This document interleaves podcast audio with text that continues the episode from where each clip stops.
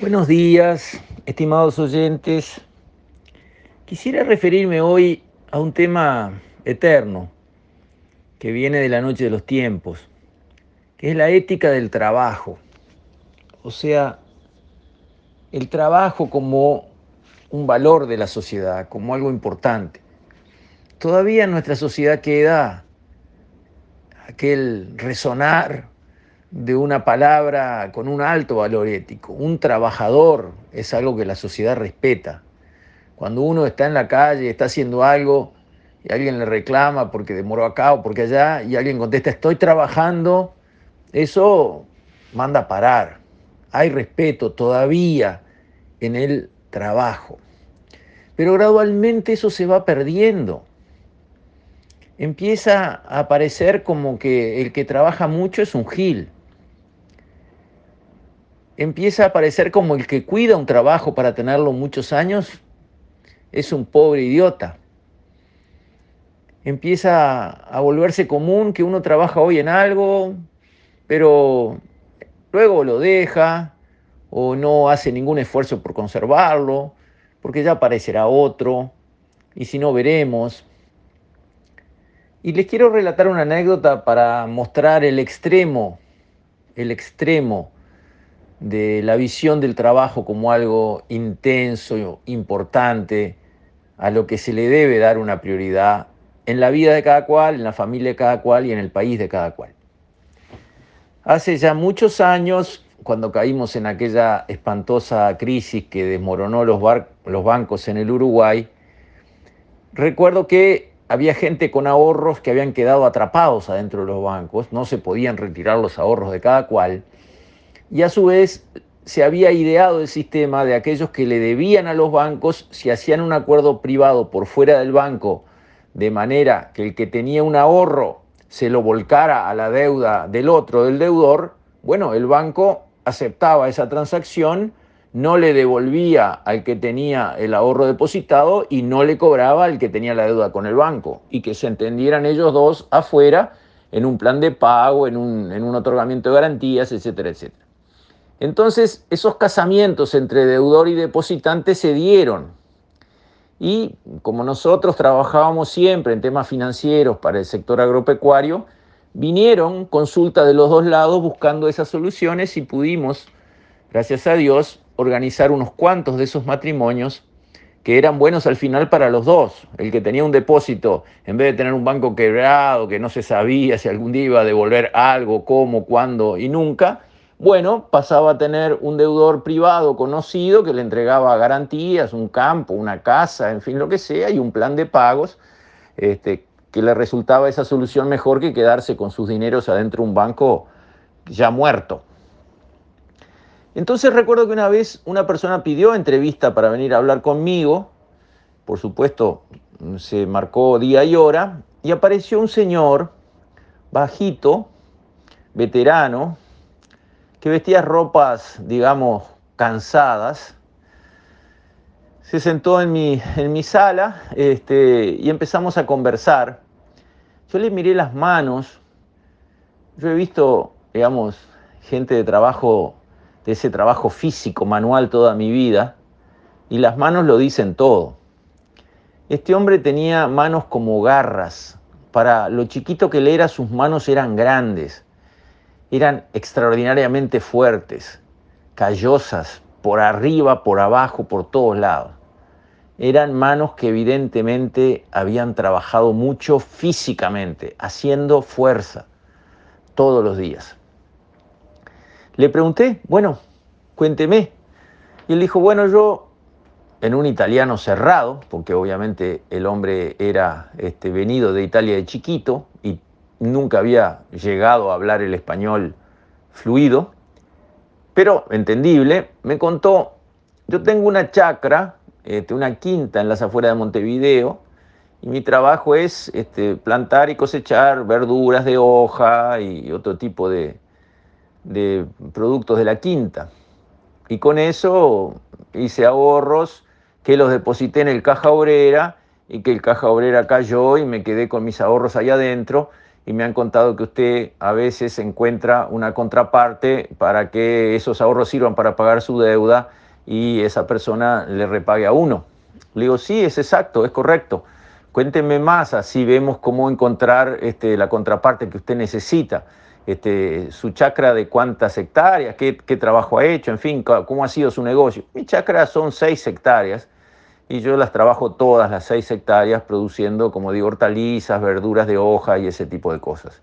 Muy bien, ¿y, cuántos fueron los ahorros que le quedaron presos adentro del Banco de la Caja Obrera?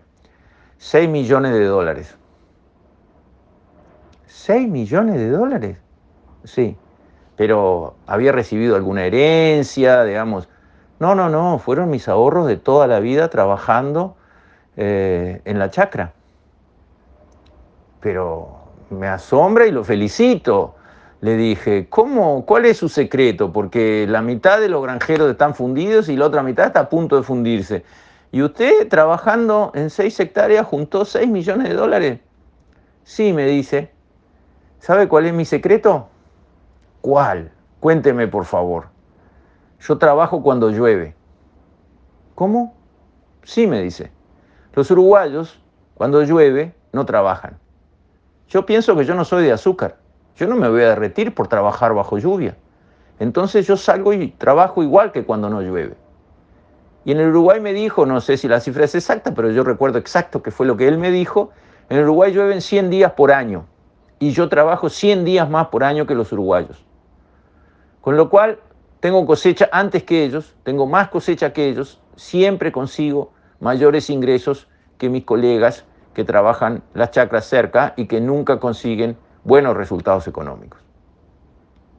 Bueno, el fin de la historia es que por suerte le conseguimos un buen matrimonio con alguien que tenía deudas, pero también tenía muy buenas garantías dentro del banco y toda esa historia tuvo un final feliz. Pero lo más valioso para mí no fueron los pequeños honorarios que cobré por la transacción, sino la lección que ese italiano me dio. Él trabajaba mucho. Él trabajaba. Porque yo veo todavía hoy, veo alrededor mío uno le encarga a un operario, un obrero, a una de estas personas siete oficios que arreglan algo de sanitaria y que pueden también pintar alguna este, mancha en una pared o reparar cosas en la casa. Uno encarga, venga, este, arrégleme estas cosas. Y el hombre dice, sí, sí, pero este, si llueve no voy. Bueno, pero si llueve no viene. ¿Y qué, qué? ¿Tiene otro trabajo? Si llueve, no, no, me quedo en casa. Entonces usted no gana su jornal porque llueve. No, aunque el trabajo sea dentro de la casa, cambiar una canilla, un cuerito, yo qué sé, cosas de esas. No, pero vio salir lloviendo. Ah, bueno, pero entonces... Y claro, las personas después se quejan, no, no, este, no me alcanza, no, no, los ingresos no son suficientes, vivo, vivo con necesidades urgentes que no consigo nunca atender, vivo con deudas que estoy arrastrando. La situación normal que oímos todo el tiempo, pero ¿cuánto trabaja usted? Y lo vemos en, lo vemos en la zona turística. En el Uruguay, el turismo, que genera ingresos muy importantes, está bien, este año no, por la pandemia, está, todo bien. Pero el turismo son 45 días. Ahí en esos 45 días hay una gran afluencia de turistas con mucha plata. Bueno, las personas que viven en los distintos barrios y en, los distintos balnearios. Una tiene un comercio, una una lavandería, la otra tiene este, una pequeña ferretería, la otra es una panadería, la otra es una peluquería. Y, eh, y otro es, como digo yo, esos este, obreros que, que, arreglan cualquier cosa en una casa, un pintor, un sanitario, un electricista. Esas personas hacen su zafra en el verano. Pero los domingos no trabajan. Nunca, jamás ninguno. Y los sábados, vamos a ver. Y si llueve, no trabaja. En 45 días. Después pueden descansar semanas enteras en invierno donde no se mueve una mosca. Pero ¿por qué no hacen la zafra de verano de corrido y trabajan como burros 45 días, disponibles todo el día? Si pueden, si la demanda está allí, si están sanos, si están fuertes, si precisan la plata, ¿por qué no lo hacen? Y no lo hacen porque perdieron la valoración del trabajo. Empezaron a valorar más otra cosa, no, los domingos no trabajo. ¿Ningún domingo? ¿Nunca trabajás? ¿Por qué? No. Y si llueve no trabajo. ¿Y por qué no trabajas si llueve? ¿Te derretís y salís afuera y te mojás un poco? ¿Sos de azúcar? ¿Por qué no trabajas si llueve? ¿Por qué no haces lo que hacía el viejo Tano? Qué bien que le fue con su esfuerzo de una vida. Otras valoraciones. Los jóvenes dirán, bueno, pero ¿para qué querés acumular riqueza? Yo quiero vivir la vida, vivir el día de hoy, mañana no me importa, no quiero tener reserva, no quiero tener activos, no quiero tener bienes, no quiero dejarle nada a mis hijos, quiero vivir hoy. Y para vivir hoy con esto que hago me alcanza, mañana no sé. Bueno, es otra filosofía de vida diferente, pero obviamente parte de la premisa de que el trabajo no es algo importante que haya que cuidar y que haya que hacer con gran dedicación, con gran empeño, con gran respeto. Ese cambio que se ve en todas partes, ese cambio lo vemos incluso dentro de nuestras familias, ese cambio va moldeando sociedades diferentes. Esta sociedad de nuestros hijos no es la sociedad de nuestros abuelos.